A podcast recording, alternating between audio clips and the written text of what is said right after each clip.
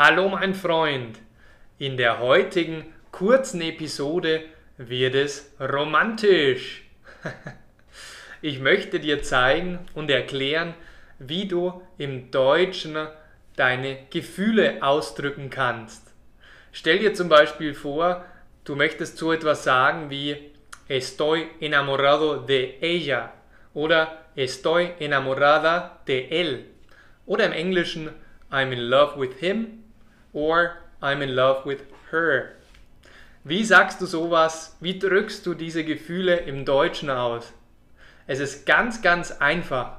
Und zwar sagst du, ich bin verliebt in Punkt, Punkt, Punkt. Zum Beispiel fragt dich deine beste Freundin Sandra, hey, was ist denn mit dem? Wie findest du den denn? Kann es sein, dass du verliebt in ihn bist? Fragezeichen. Das heißt, die Konstruktion oder das Verb, das wir verwenden, ist verliebt sein in jemanden. Ich hoffe, du bist verliebt in jemanden und sagst es ihm auch regelmäßig. In diesem Sinne, das war's schon wieder. Heute eine kurze Geschichte, eine romantische Konstruktion und wir sehen uns ganz bald im nächsten Video.